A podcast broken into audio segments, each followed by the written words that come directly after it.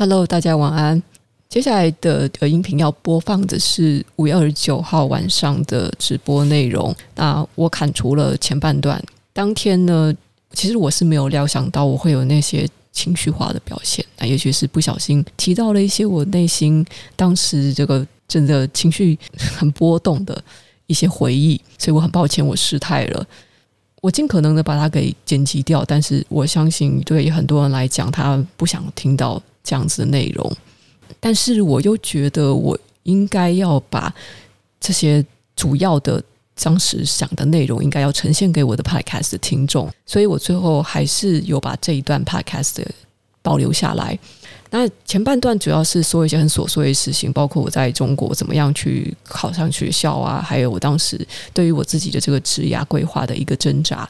呃，我在出版社的时候，我当时是几乎是在卖命卖肝的拼了这个事业，但是很失望的离开了那个产业。但没有想到多年以后，我居然再回来，再成为一个创作者。这些很琐碎的历程，我觉得我好像也没有必要在 Podcast 再说一遍，所以我把它剪掉。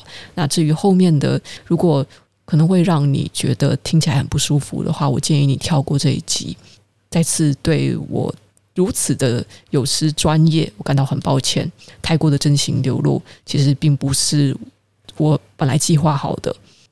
那就这样子，所以接下来的节目内容会从我从国外回来做了一段时间的工程师之后，却又转回创作者，差不多是那一段。开始，那如果想要听完整版的话，就自己到 YouTube 听。不过就是 YouTube 我就没有剪得那么细啦，请多多包涵喽。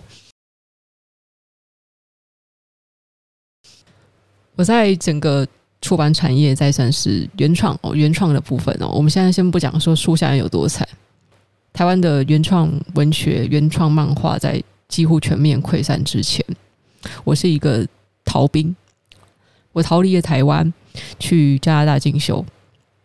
啊！我在逃离之前，本来我对自己的期许，我以为我要展开的将来就是不要再去卖命，而不要再去这么理想主义。嗯，该发生的就是会发生。我终究只是一颗小齿轮，不是 Elon Musk，，我没有办法改变世界。我已经想好了，我就是要找这个未来最有前景的产业。那其实也证明说，我的眼光是没有错的哦，一直直到现在哦。在全世界范围内，软体工程师的薪水还是最高的啊，尤其是做 Web 前端工程师的薪水非常非常高。然后在台湾，其实如果你做 Web 前端哦，React 啊这些 JS Framework 的工程师，薪水哦，年薪两三百万没有问题的，呃，高一点的可能会达到三四百万都有。我当初的眼光是正确的，在我做了很仔细的调查之后，前往这个行业。可能万万没有料到的是说，我我没有想到，在我三十岁以后。我会回头回头再来去做一个创作者。我知道我没有办法做画家，我也没有办法做漫画家。不管是我的个人能力，或是这个产产业的大环境，都是不允许的。尽管我作为一个编辑，我曾经试着要去辅助原作者，看看我们可不可以做一点什么，但是终究就是基于市场的因素，我们所能够给予的资源真的非常有限。我最后退出了那个战场。那我没有想到的是，我自己还有机会再作为一个创作者，重新的站在这个市场上。嘿，那是我从加拿大准备要回台湾的时候，我开始做 YouTube 频道。不是说因为 YouTube 可以赚钱，那时候根本就没有所谓 YouTuber 这个词哦，没有。不管是在美国，在台湾都没有这个词。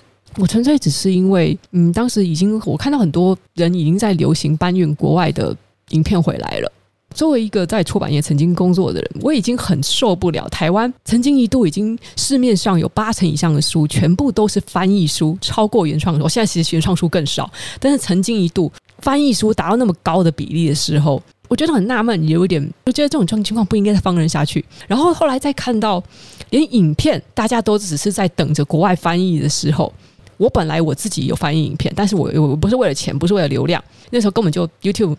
哪有哪有在 YouTube 上面赚钱的？我为了练习我的英文，翻译了一些影片，然后发现大家都很期盼在看到国外的作者。我就心里想一想，我就是觉得，为什么我们要等国外的作者做？我们台湾没有作者吗？所以我自己就开始做了。我的第一个影片，我是做动漫的评论。在此之前，我写了很久的部落格。那我最初的大概有差不多两千多名的固定的订阅者。我之所以会知道那么清楚的数字，是因为我有使用一个套件叫做 FeedBurner，在每次每一个部落格服务啊，像是无名小站，然后 Pixnet 啊，我在早之前其实我还用过呃日本的 LifeDoor。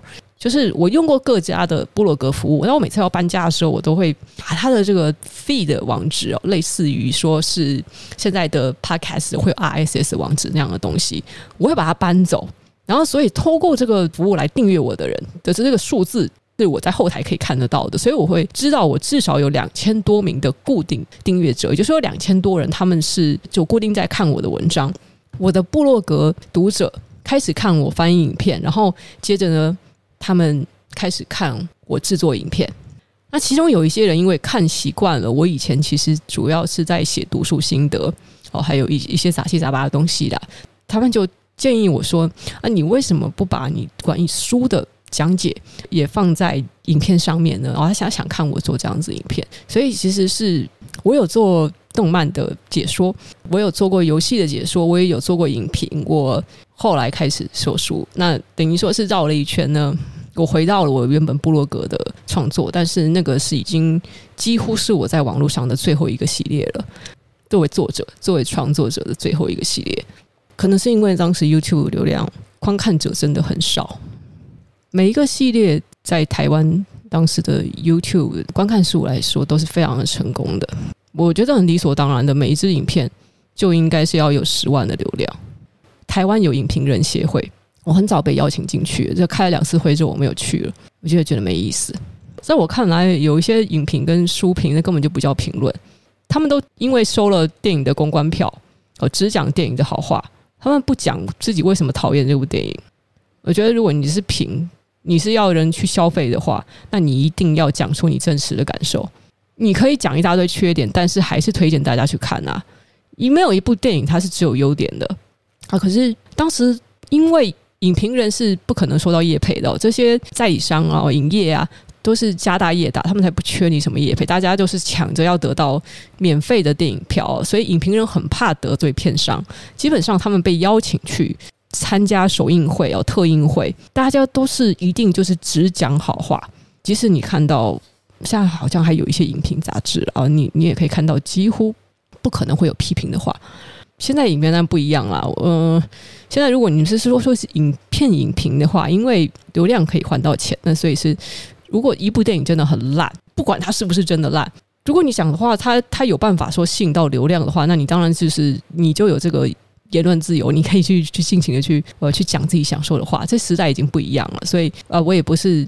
意思也不是说现在的影评就没有在说实话的，没有。其实现在影评反而是标准不像当年那么低了，不是说要说真话跟假话的区别，反而是你的言论能够引起尽量多的争议，或或是另外一个极端引起尽量多的共鸣，能够赚到流量的钱，那至少你就不用担心是会不会得罪片商的问题。那就算得罪了片商又怎么样？因为流量赚到的钱已经够你要买很多的电影票了，然后再则是，当你有这个声量的时候啊，就是比如说我现在就算我没有业配，我的流量够大啊，我今天我就当面讲，说啊这个耳机很烂哦，叫大家不要买。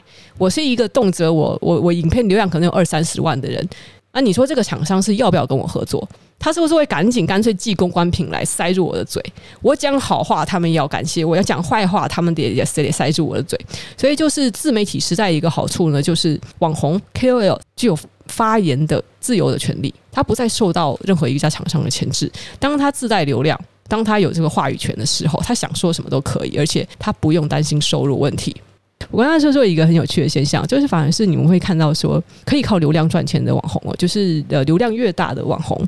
他其实应该照理讲，他是越不怕去得罪品牌或厂商的，因为厂商得花钱或是用产品去塞住他们的嘴。网红当然他就有选择权去，就这个东西真的不好，他就避免去讲他，去推销他，或者说很好的话，那我干脆我就是尽可能的去接到他的业配哦。这其实是有一个呃，不管是双方面来讲，它都是优点。哎，我现在不知道我到底应该要是要对那个人保持一个什么样的心情。如果不是因为那一些人啊突然出什么鬼主意，说是要我做关于书的影片的话，我想我那时候就索性我干脆就一直追求流量算了。大家不要以为说是那个哦，我会我会害怕舆论哦。哎，你们真的是不知道我在出道的时候，我因为讲实话，我就是很清楚的讲明白我对那个作品的喜好。你们不知道当时我是骂作品出名的吗？当时因为可能是因为 YouTube 的观众没有那么多，当时骂我的人又凶又多哎。好了，摸摸也是因为当时我骂的作品骂的特别凶，还喜欢我。摸摸他在他在上一次直播才不是有跟大家分享一个嘛，就是嗯，当你觉得你被骂，然后就是如果作为一个公众人物或是半个公众人物，就有一点在网上抛头露面的了。如果你觉得你被骂，然后你感到心情沮丧的话，请你去看一个另外一个被骂的很凶的人哦。摸摸在那个时候，他看的就是我的频道。我可是在二零一三年到二零一五年期年期间哦，我做 YouTube 可是被骂的很凶的啊。你们不要以为说说那种媒体后来在在在那个那些那群黑我都是小 case 好吗？你都不知道当时我仅仅因为说实话就可以被骂得多凶，所以默默当时是因为看到我骂骂得很凶，因此才喜欢上我的。因为我被骂，可是我可是没有什么畏缩的，我没在怕的哦。我的被骂可是不是指说哦那些人跟我意见不同哦，这些人是直接的就是诋毁我，他们就讲说像你这种人会喜欢这种作品，或是因为你会讨厌这种作品，就是。就是怎么样呢？直接做人身攻击哦！你肤浅哦，叫我去支那人去死哦！在攻击我的口音的，然后或者是造谣说什么我在假装男性，说他们不男不女哦，攻击我口齿不清的，反正各种攻击。哎，我口齿不清，我口齿不清，像一群 YouTuber 是怎么样？是喊卤蛋还是喊猫蛋蛋啊？我用搞笑的方式在骂你们，以为我为什么要骂那么凶啊？不是因为好笑吗？哎，你们不觉得就是因为其实骂东西有喜感啊？骂东西没喜感的话，你你你看来干嘛？是什么陈三金吗？哦，还是还是一个什么八卦网红？你骂东西没喜感，你干脆不要骂。这什么东西都是有娱乐价值的啦。哦，就算 Lex 现在很多黑他的，是不是？但是大家当初还不是因为 Lex 他愿意泡作品，就泡的很有幽默感哦，大家才喜欢 Lex 嘛，就是。对岸的那个 Lex Burner，你们可以去查查那个时间点哦。Lex Burner 最最早最早开始出作品不是这样子的，他可是在我之后他才改了他的风格哦。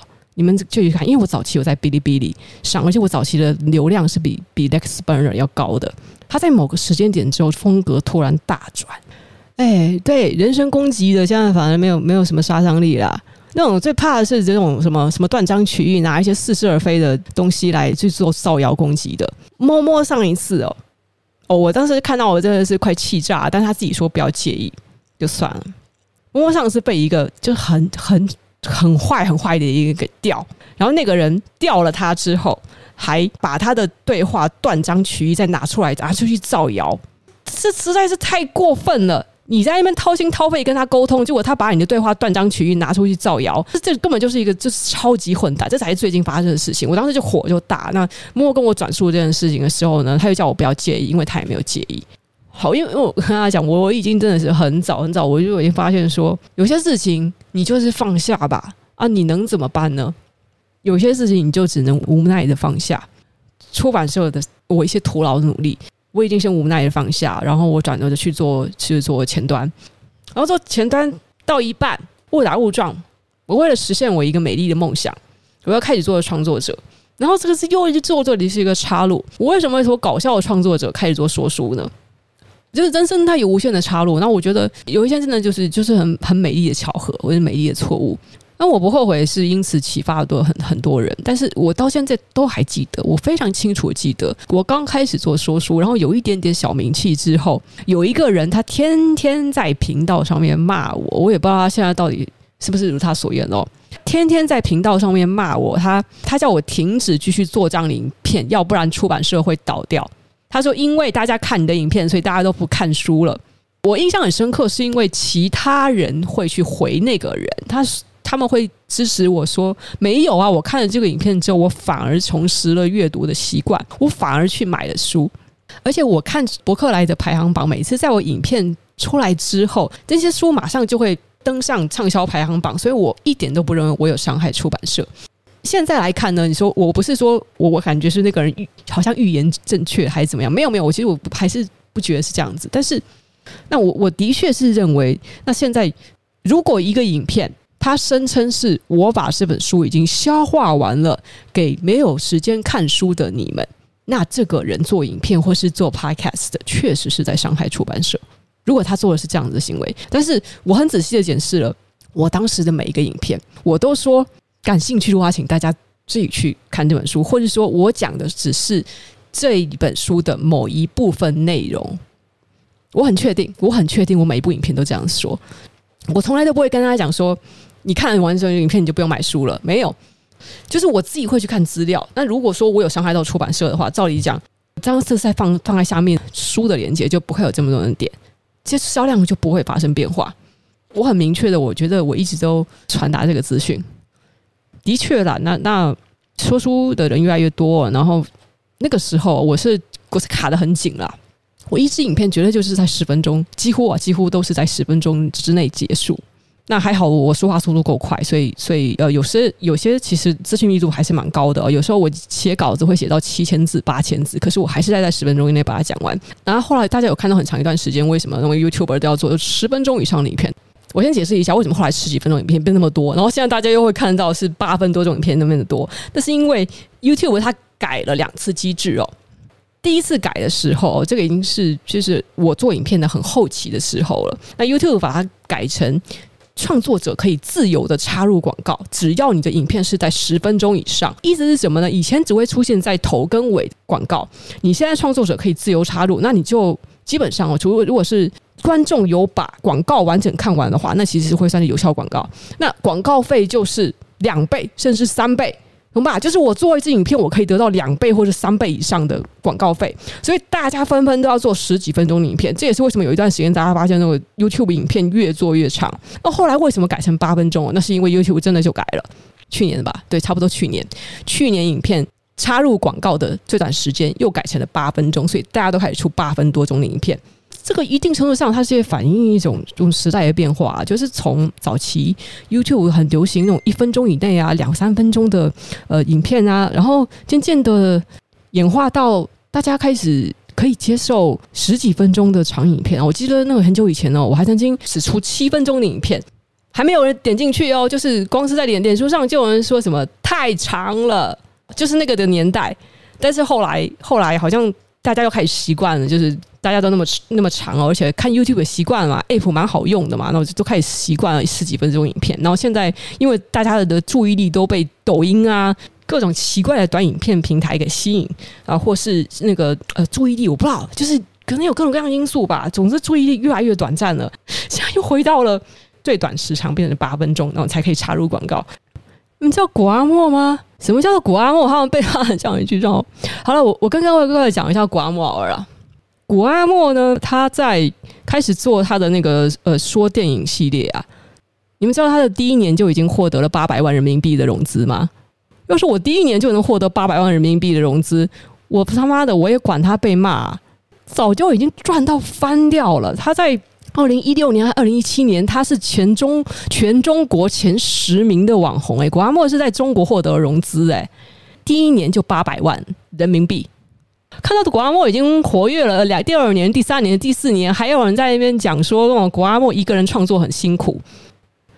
你们真的不要不要误解，好，我我可以再说更详细一点。谷阿莫他在做网红之前哦，他是一家行销公司的老板。那他的行销公司主要是做什么？卖脸书的假留言跟假赞。他的名字好像叫仲维鼎，对，仲维，你就要查维基百科。为什么会知道？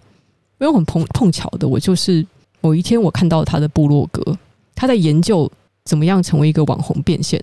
然后当他出了那个影片的时候，他其实他有把那个事件事件记录在他的部落格。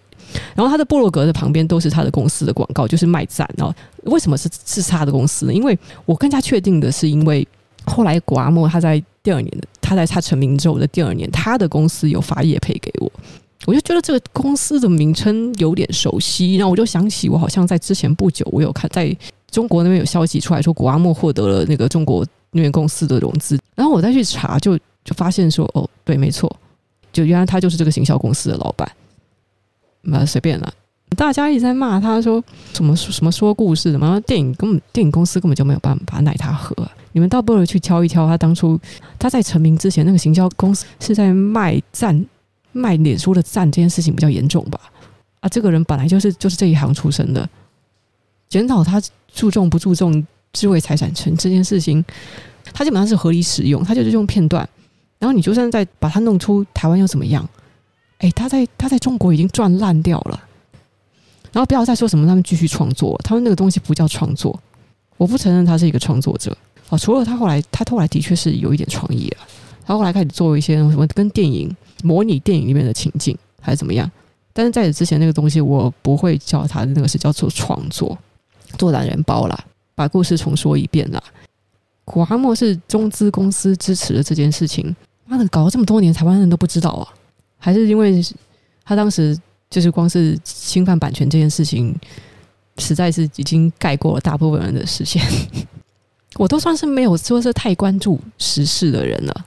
我当时我真的没什么时间，但是我在脸书上都已经就是看到有人在传播相关的新闻。然后当我看到这样的消息的时候，我第一个反应当然不是哦，我光看标题我就决定相信了这个资讯。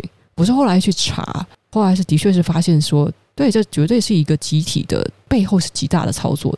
谷阿莫他在就是他的第一支影片开始爆红的时候，他是在在短短的几个礼拜之内，他的微博中国的各个。影片平台，它全部都变成了大 V，就是那个呃官方的签约账号。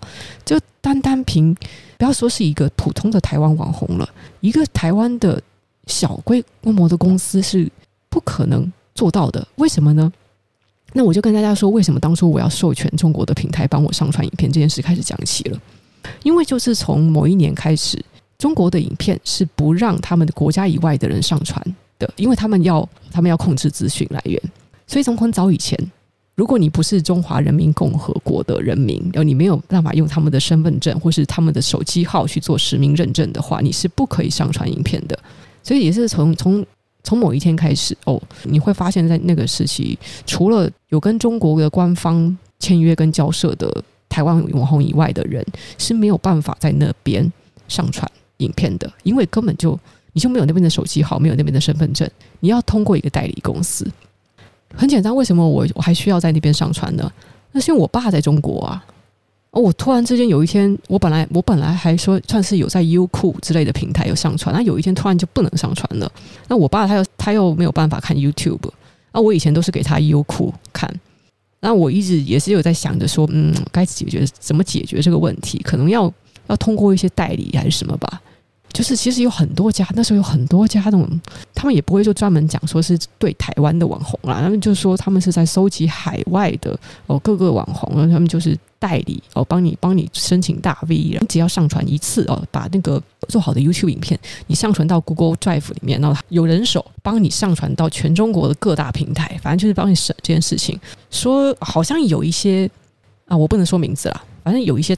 台湾的大 YouTuber 哦，他们的影片是被买过去的，也就是说在，在流量实质上的有盈利之前，他们影片是被一支一支的买下来。那据我所知，就是台台湾有蛮多家 YouTuber 是被以那种买断价的价格就已经买过去了。我是没有啦，我的要求也很简单，就是就就是请他们帮我上传就好了。然后我请他们上传，他们还做了多余的事情。我甚至不知道今日头条这个账号到底干嘛？这边到底叫什么？明日头条还今日头条还是今天头条？那个到底是一个什么平台？不是好像是在发一些新闻的平台嘛？呃，当然有一个叫做什么小马文化娱乐，名字里面有两个小马的一个行销公司哦，帮我去上传了各个影片之后，然后莫名其妙还帮我在今日头条上面就发了一篇哦，都是简体字的文章。我哪知道他们要说什么？他们就只是说会帮我代传作品，哦，帮我经营平台，就这么简单。那谁想得到他那边乱讲话，讲什么我们是来自中国台湾？然后一个是一个是我根本就不会这样子讲话，然后再还是我干嘛没事还是找死啊？我不知道黑我的有多少，我还会去讲什么我们是来自中国台湾？感就是我再强调一次，当时当那个事件发生的时候，在短短几天之内哦。因为以为我不会处理公关危机嘛，但是因为当时我生病了，所以我知道我自己的处理一定是不可靠的，所以我请教了很多人。我所请教过的两个，你们非常一定一定都知道他是谁的公众人物，不是网红，是超级有名的老一辈的公众人物。然后还有两家经纪公司，我问他们怎么处理，他们给我的建议都是：你就说你是中国人，然后你去。中国大陆发展，你能够征服中国大陆人，你为什么不征服他们？听到他们讲讲的话的时候，我我我我其实傻了眼。但我知道他们可能本来就是他们都有在都有试图，或是曾经在中国赚钱，所以所以他们眼中会心里想的是，把你自己的成就，把你自己的作品，你你放到一个更高的位置，不要这么着眼于国族主义。我也是希望这样去相信的。我有没有解释过？我当然解释过，我解释了很多次。我需要一再的、一再的跟他们解释吗？这些人愿意，他哪一次愿意好好的搞清楚事实是什么？我从以前的部落格开始，我我我作为一个待过中国十年的人，可是我在早期的 YouTube 影片，我甚至为了避免对岸的频道老老老是盗用我的东西。我还把我台湾的国旗直接放在片尾，他们知道这些事情吗？他们知道我老早在十几年前的部落格，我就一直一直是台湾中国一边一国嘛。这个我有无数的证据可以证明我的政治立场，我有无数个证据，他们为什么不去看？他们就揪着一个一个根本就不是我说的话的人，这样揪着打，是不是很蠢？证据重要吗？大多数人不都是只选择相信他们想要相信的东西？我做再多解释有用吗？其实我需要解释吗？那我当时很心痛的是，就搞半天，我累积了快要六十万的订阅人数，我的脸书粉丝当时有五三十万以上。我看到一群人吵成一吵成一团，还有有些人要退订哦，我也我也不知道他们到底是我曾经就是不 care 他们退不退订的，因为当时那个影响其实非常的小。我在太阳花运动时期起，我就捐物资、捐钱、捐款。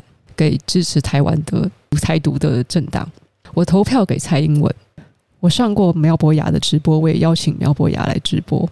所有人都知道我跟独派人士有就多好的关系，但是但是就是直到直到那件事的发生之前，都还有人在攻击我的中国背景。什么叫中国背景？那我问你们，百灵果的 Ken，他也曾经在中国读书，他算不算中国背景？所有台商的子女全部都是中国背景，我可以选择我的父母是不是台商吗？我当时我才十几岁，我可以选择我要不要去香港吗？我可以月收入两百万的时候，我选择觉得这个社会的不需要这么多的资源流向我，所以我把那些金钱全部都舍弃了，然后我花了我更多更多可以赚钱的时间。再一个，我觉得值得去奉献的文化产业，因为我以为我可以做到什么。我从阿公的阿公那个年代，我阿公的阿公就是台湾人的，血统重不重要？还是你们要父权一点？一定要看我爷爷，我爷爷是从香港来的，这样好吗？啊，我爷爷的上一代好像是从广东台山来的，要要这样算上去吗？哦，我可以再再进一步告诉你们，除了那两个公众人物，两个经纪公司这样子对我提出的建议之外，那家中国的。那个代理公司，他承诺了我什么？我倒是想问一下，现在几个人可以抵挡得住？他说，以因为以我当时的知名度，我只要愿意说那么一句话，就是承认两岸是一家，台湾是中国的。我只要愿意承认，他会承诺，他愿意动用全网的势力。然后，因为当时我上了上了热点，我当时上了中国那个什么今日头条的热点，当时这可是。数百万中国人在骂我，哎，在那个争议的情况之下，那个形象人说，只要我愿意表态，他承诺至少五百万粉就是你的。几乎几秒钟之内，我就跟他说，我不可能，我绝对不会说这种话。我接着就就就是打电话，我打电话给经纪公司啊，打电话给公众人物啊，我去求助啊，但是他们全部都叫我接受这个条件，怎么办？我应该要接受吗？我知道当时我生病了，我在想我是不是错了，我是不是错了？所以但是我最后我还是没有，我就跟他说不行，我没有办法。那对方就说好，可是当时我觉得我脑袋不清楚了，但是对方就要挟我说你还是不要多解释好了，因为你跟我们有合约在先。那你既然签订了我们的合约，你就是照理讲，你就是要就是要遵守中华人民共和国境内的法律，巴拉巴拉巴拉，所以就就是包括说要防止国家分裂。小马文化的那个创办人就特意打电话来跟我说这些，我当然当然是会唬住我，因为我的状况并不好，而且加上就是很明显的，大家都是劝我说，你要你要这样做，甚至有一个人还还跟我讲说，柯文哲也说两岸是一家，你你这样的是主流主流的民意呀，我没有办法做任何回应，我只能冷处理，我只能否认，我只能否认我做了那件事情。那剩下的全部都交由命运了。当然，说到经纪公司啦，其实在在后来的差不多一两年之后，我已经记不太清楚，不好意思，因为生病期间我的记忆记忆不是那么明确。有一家经纪公司很明确的就就是跟我说，中国的经纪公司平台他们还是很想要我，所以希望我可以去他们那边发展，顶多就是让我换一个名字。但是我还是要以网红的身份去发展啊！他们说像是哦，有一些像是荔枝 M F M 啊、喜马拉雅之类的声音平台，很希望我去经营。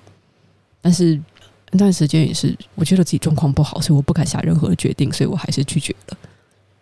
那其实真真的有什么呢？想想想，就是我横竖都不是人呐、我不是出生在中国，我是出生在台湾，我是天龙人，好吗？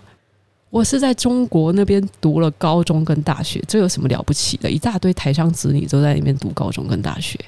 我当然有受洗脑教育，我我可以这样讲啦，我比现在这种大多数台湾人，我都还能够分辨得出来什么是中国用语，因为有一些现在才开始流行的什么哥啊、什么姐啊、什么高大上啊。我非常明确的知道那些东西是什么什么年份的时候出现在中国，然后什么时候台湾要开始流行的。我我非常的清楚台湾跟中国的界限，因为这个是我从年轻时候起就一直必须遭遇的歧视。当我回来工作的时候，我还没有开始在出版社工作的时候，也是在一家很大很大的是港商的集团里面工作。只要我的用语一旦是他们没有听过的，他们就会说那那是大陆用语。我我当时写了一个网站，然后我在下面的那个 copyright 页上面，我写的是简体中文版跟正体中文版。为什么我要强调这是正体中文版？因为其实早期呢，我们说哦繁体中文跟简体中文，那实际上是这个繁体中文实际上是中国发明的，但是相对于简体中文来讲，正统中文它是 traditional Chinese 比较。繁琐一点，所以才会被称为繁繁体中文。但是实际上，由中华民国所颁定的 Traditional Chinese 应该要被叫做正体中文。为什么要叫做正体中文？你自己去问马英九，这是马英九颁布的。所以我非常严谨，我也知道说，好，如果我是台湾人的话，我今天要讲 Traditional Chinese 的话，这个东西应该是正体中文。台湾人讲法应该是正体中文。所以我在网站里面，我也。就是特别注意这个用语，但是然后这个网网页的这个雏形写好了之后，拿去递给部门，部门的那个主任看了看，就直接帮我划掉，就修正，就说台湾人是说繁体中文，我还得再费劲跟他解释说，没有，台湾人才是说正体中文。而我还特别去找那个马英九要证明的这件事，这个新闻哦，还有以及就是在政府网站上的这个网页，交给那个主任去看。然后主任看到之后也没有反应，我我修正了他的错误，但是他啊 他也没有反应啊。我再跟大家说个例子，就是我收到了多少歧视呢？当时在在会议的时候，我自己有自学 UX，我们在对比几个网站界面的时候啊，那当时发生了一个状况，就是会议室里面大部分的人他更喜欢右边的界面，而不喜欢左边的界面。那但是我因为我平常呢就已经看惯了美国的网站，所以我更喜欢左边的界面。但美国的网站界面其实应该是优先于台湾的业界。照理来讲啊，在十几年前的时候，最后就是结果出来了，就是他们发现我选的界面比较接近美国网站的界面。然后有一个人他就不小心脱口而出，他说：“哎，炯炯的口味比较是大陆人的口味哦。”然后他说完之后，马上就就改口，不，他就不不对。是美国人的口味，但是我就又笑了一下。我当然知道他想说什么。他脱口而出，他想说我什么东西都是大陆人的观念，什么东西都是。我也听得到他们平时在茶水间的时候窃窃私语啊，讲什么大陆大陆来，大陆长，大陆短。他们瞧不起大陆啊，他们觉得土里土气哦，发展中国家哦，落后国家哦。而我相信我受的教育是非常扎实的。但是中国可不是这么简单，你就可以考上重点院校的好吗？好，那关于这种这种政治话题，我觉得说太多可能就像牢骚。但是呢，歧视啊，是我从小到大就是一直在在经历的。可是在我犯任何一一点错的时候，都有人要归咎于我是中国成长背景，归咎于我是一个无性恋或是同性恋。哦，这些中国就算，那中国反正中国反正就是有人厌吧。但是他们扯到我的性向的时候，我会有一点点反应。再扯。可能会扯到我的精神状况的关系，那又又又让我的愤怒，但但那是后期的事情了。但你们真的有留意那个时间线的话，应该会发现，摸摸发病是在四月，我留下我的最后一个影片是在十二月的时候，我我发了我的最后一个影片，说我以后有空再更新，就这样子。过了又好几个月，可能将近半年，我才说，其实我有生病哦，但是那个时候已经很少人注意了。为什么我要我要到那么晚？明明就我已经生病了那么久，我要到那么晚才说我有生病呢？因为我知道这样只会只会造成这个社会对大脑生病的人更加的不理解。你们不知道，其实，在那一年的四月到十月期间，我把那些他们知道某某某生病之后，他们就叫某某说：“你有病要去看医生，看医生没有？忧郁症看医生没有？忧郁症为什么要出来嘛？”六月到八月的时候，我领了第一次安眠药，然后大概就是在那那年夏天，我们去了北海道。然后在北海道的时候，我把我的安眠药戒掉了。我把安眠药戒掉之后，十二月我的病又复发了。其实我知道在这段期间，我的病从来都没有好。我从来都没有打算要用我的病去规避任何的错。那也是为什么我觉得当下十二月的时候，在夏天以前我已经开始吃药，但是我我不敢对任何人说。因为照顾摸摸让我压力很大很大，我一边要工作，我的行程排得满满的。那时候赚钱对我来说非常容易，有业配甚至一口气开价嘛，就是六十万到八十万，你们可以想象吗？六十万到八十万以前的案子，但是我没有办法接，我当时太累了，而且而且我的精神状况不好，那我的努力就仅仅就是仅仅能够撑在说我我把我把说书节目做好。我继续就是维维持在那个精神，在我的创作而已，我没有办法去接那些业配。比较后期接的是 Amazing Talker 那个叶配的加码好像也是二十几万。接了那个叶配之后，因为效果非常非常好，哦，转换率很高。其实那个时候我已经生病了。那如果你们有有在 Amazing Talker 上面看到我的影片的话，应该会发现我在他们的公司里面拍片的时候，那个状况是整个晃了神的。因为我我出门默默在家，他没有人可以照顾他，可是他每天都在拿刀伤害自己。我一边要工作，我一边会有接不完的案子，可是我一边还要顾他有没有伤害自己，我一边要去提醒他，你得吃饭，你要吃药，家里还有三只猫。他没有伤害过我，但是我不知道他会做出什么事情。请你们相信，他没有生病的时候，他真的是一个非常非常好的人。那好，最后我们来回到，不好意思，我现在要收拾一下心情。我觉得人可能会因为精神疾病的影响，他会变得不像自己，不能全部怪他。他们应该，如果他没有认识我的话，他的他的病不会变得那么重。他是这种替代性创伤，他太过的心疼我。在我身上发生的任何坏事，我没有反应，但是映射到了他的身上，他失去了控制，影响到我，但是这时候他已经没有感觉了。有一天，我叫他说：“不要再拿刀割自己的手了。”我每天看你手这样子血淋淋的，我很心痛。然后他才一脸茫然的问我说：“哎，你为什么会心痛？”我说：“因为你在割自己的手，你在流血。”然后他才恍然大悟的说：“你不跟我说你会心痛的话，我不知道。你看他生命中可能就是这样子，刺了多少刀，血淋淋的在人的面前流血，他没有想过他这个身上血淋淋的伤口会让别人心惊胆战，他完全没有想过这个可能性。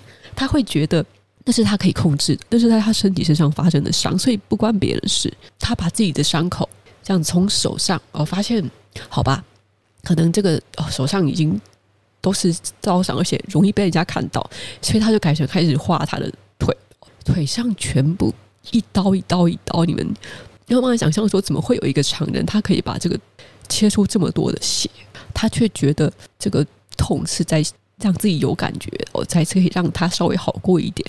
我从来都没有想过要这样子伤害自己。